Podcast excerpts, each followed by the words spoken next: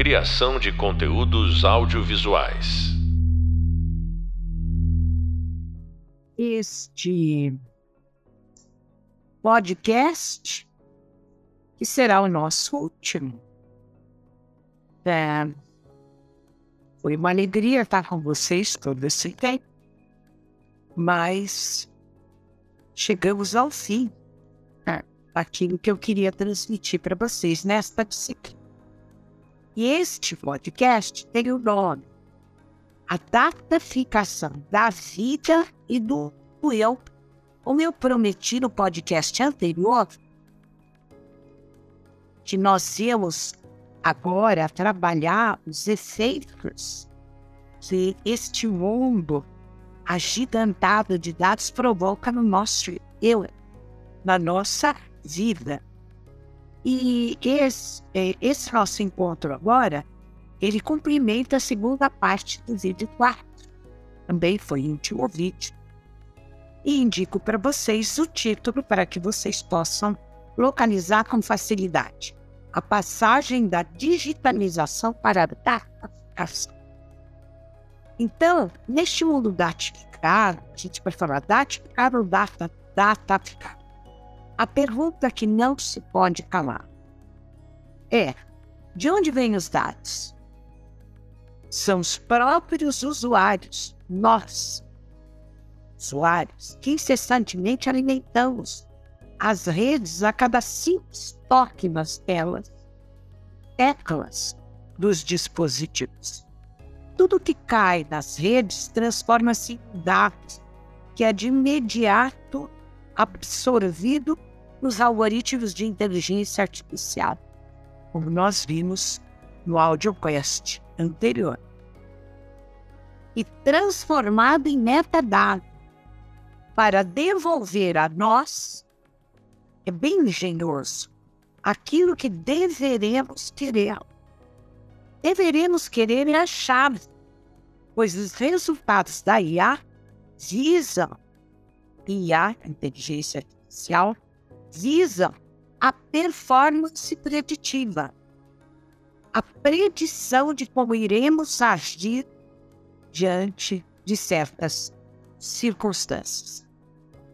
Então, todas as vezes em que, ao usarmos as leis, vamos um pouco além das respostas reativas ao sistema, uma camada informacional de outra ordem de magnitude, a nós desconhecida, é acrescida, é acrescentada às redes. Ela registra a história do perfil de nossas transações pessoais, o que compramos, nossos trajetos no espaço urbano e seus padrões, nosso perfil pessoal, sexo, idade, sexo, demografias relacionadas, tais como zona de moradia, classe social presumível, etc. etc. Isso passa por uma mineração de dados capaz de estabelecer padrões que combinam com perfis conhecidos de um provável tipo de consumidor. Então, nós somos aí enquadrados numa tipologia pelos metadados e que predizem o que você irá comprar em algum momento seguinte e hoje. Ao mesmo tempo que nós somos enquadrados dentro de bolhas que são mais um pouco mais coletivas, daquilo que a gente gosta e daquilo que a gente quer, aquilo que retorna para nós é pessoalizado, como, por exemplo, o Spotify, Netflix. Então, para isso, os computadores trabalham com metadados que foram treinados para o que e onde olhar por meio de algoritmos de redes neurais, como a Dora explicou, a professora Dora explicou no nosso podcast anterior. De redes neurais, é, nos quais a performance é medida em termos de porcentagem. e falsos positivos, falsos negativos. Então, isso provoca um enquadramento perfeito para que o que a gente recebe de volta seja dirigido imediatamente, pessoalmente, para nós. É, mais do que isso, toda informação em tempo real é correlacionada com dados históricos de nossos padrões de mobilidade, histórico de aquisições, interesses pessoais, preferências, o que leva a previsões muito precisas, apuradas, sobre quais são os nossos desejos e necessidades. E também quais poderão ser as ações que iremos realizar proximamente. Como se isso não bastasse, imaginemos, por exemplo, o que acontece quando os dados de nosso perfil e timeline do Facebook são adicionados a todo esse mix. Imagine, não é por acaso que a gente recebe no Facebook aquilo que exatamente aquilo que ele fala, ah, que bom, adivinhou o que eu queria. Nada podemos garantir sobre a preservação da privacidade de dados quando todos esses motores de busca inferenciais são colocados em ação. Quando interesses comerciais e agenciamentos governamentais e corporativos detêm esses desenvolvimentos tecnológicos, junto com eles emergem novas formas de controle, vigilância e consumo. Porque tudo é negativo. É, por exemplo, eu vivo sem o Google, que quando eu faço uma busca, ele traz para mim, me ajuda, coisas que eu não encontraria sozinha. Mas é o preço que pagamos em troca da expectativa, nem sempre realizada, de segurança, saúde, serviços públicos de qualidade. Então, ah, é isso que a gente precisa colocar na nossa precaução. Né? Nós temos que ter uma linha de precaução. Os computadores são treinados exatamente para, é, para que ele chegue a esse resultado que é trazer para nós aquilo que a gente acha que quer. Em virtude da super concentração de dados monitorados pela IA sob o poder das grandes plataformas. Gente precisa pensar nisso. Por isso que as plataformas estão sendo muito criticadas. Apareceram até uns documentários no Netflix sobre os prejuízos que elas provocam para a nossa vida. Quais são essas plataformas? São exatamente aquelas que nós usamos. Amazon, Netflix, Facebook, Instagram e assim por diante.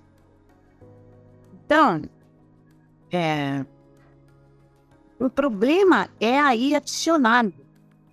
Contando com a tecnologia móvel firmemente estabelecida como forma dominante de acesso, participação e compartilhamento na internet, a ascensão das plataformas globais, alimentadas pelo Big Data e dominadas pelos algoritmos de IA, tem sido espantosa nos últimos anos. Nesses dois últimos anos da pandemia. Claro, porque sem, sem essas plataformas, nós não teríamos podido continuar a educação, não poderíamos ter continuado nossos cursos eu como professora, vocês como alunos, outros professores que podem, inclusive, ter se interessado por esta informação que eu estou passando por você, para vocês. Então, essas plataformas que chamam, são chamadas de Big Techs, elas cresceram enormemente. E o lucro delas aumentou, dizem que 40%. Então, é por isso um dos grandes temas aqui é o tema da regulamentação. Não apenas econômica, como uma regulamentação em relação àquilo que pode ser feito com os nossos dados. Então, isso já está acontecendo no Brasil. Então, a lei de regulamentação dos dados pessoais. Então, é, mas por meio dos dados e metadados, a lógica algorítmica, algorítmica conquista todas as indústrias. Isso ocorre porque, para as grandes plataformas, dados não são meros produtos. Eles um novo, é um novo tipo de mercadoria, de valor extraordinário, que pode ser revendido ou reutilizado. Por exemplo, para otimizar os algoritmos, tendo em vista recomendações e venda de publicidade. Então, a imensa. Aí a gente vai se encanizar.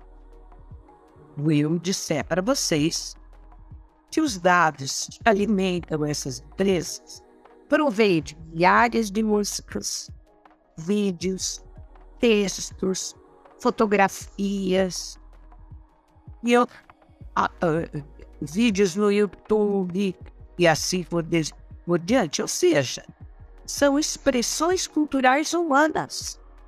Estão alimentando essas Big Bangs. Então, é sobre esses dados que os modelos de IA são aplicados. Com o aumento da capacidade de processamento e tratamento dos dados, as máquinas se tornam cada vez mais potentes em executar funções, reconhecer padrões, tomar decisões baseadas em modelos preditivos. Tudo aquilo que a Dora Kaufman explicou no nosso podcast anterior. Então, vem daí o sistema de recomendação das plataformas como Amazon, Netflix, Spotify, entre outras. Então, isso significa que o acesso a conteúdos de arte, imagem, música, filmes, vídeos e notícias depende da distribuição realizada por essas plataformas centralizadas. Esses sistemas de recomendação estão pautados no rastreamento e monitoramento algorítmico dos acessos que nós fazemos às plataformas e que oferecem para nós aquilo que está coadunado, que sintoniza com o padrão fixo de preferências que nós temos. Então, sob a aparência de um serviço estável, as recomendações na realidade nos colocam em um círculo que é chamado de homofilia, quer dizer, só gostamos daquilo que é esteio, como já disse o Caetano Veloso. Sabe música? Nós só gostamos do que é espelho. Isso se chama homofilia, que é a incapacidade de ir além de uma visão repetitiva do mundo através, baseada em padrões interpretativos viciados nós ficamos viciados só naquilo e gostamos. Então, como que fica a aprendizagem? Se a gente se fixa numa mesmice. Então, isso também é chamado de bolha, de câmara de câmera de câmara de é, câmara de é, ou viés de confirmação. A incapacidade de ir além Assim, milhões de expressões culturais com que as plataformas são alimentadas chegam ao polo do consumo reduzidas a bolhas estáveis, que se colocam como barreiras a quaisquer princípios de diversidade tanto em nível local quanto global. Então, nós sempre vivemos em bolhas. Só que hoje, elas são monitoradas por algoritmos. Então, o que fazer? Com esta disciplina, eu procurei levar vocês a compreenderem esta palavra, usei tanto de verbo, o mundo que vivemos e o ponto em que estamos. Conhecer e compreender é o caminho para melhor agir. Ou seja, agir mais conscientemente, sabendo melhor como que a gente está se orientando nesse universo hipercomplexo. Isso é relevante porque nós estamos diante de imensos desafios.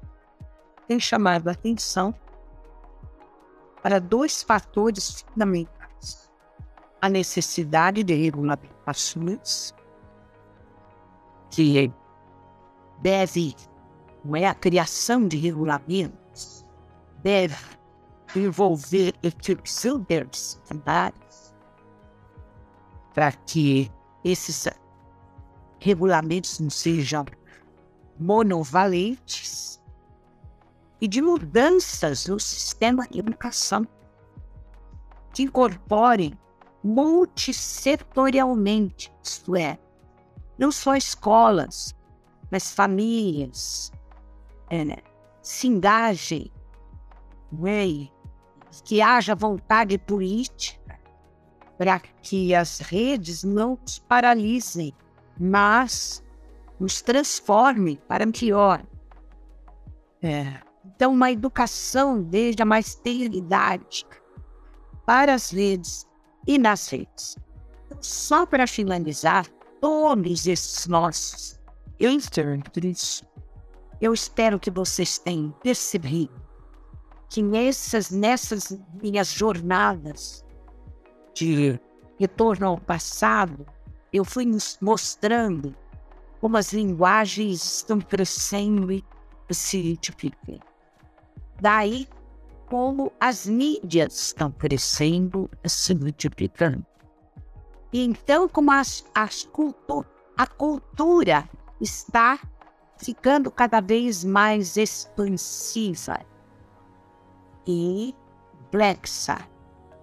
Portanto, nós estamos no mundo em que não podemos abandonar a nossa educação e conhecimento contínuos.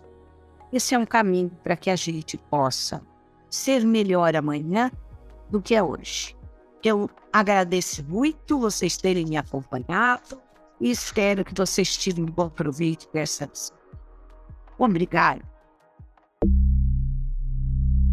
Criação de conteúdos audiovisuais.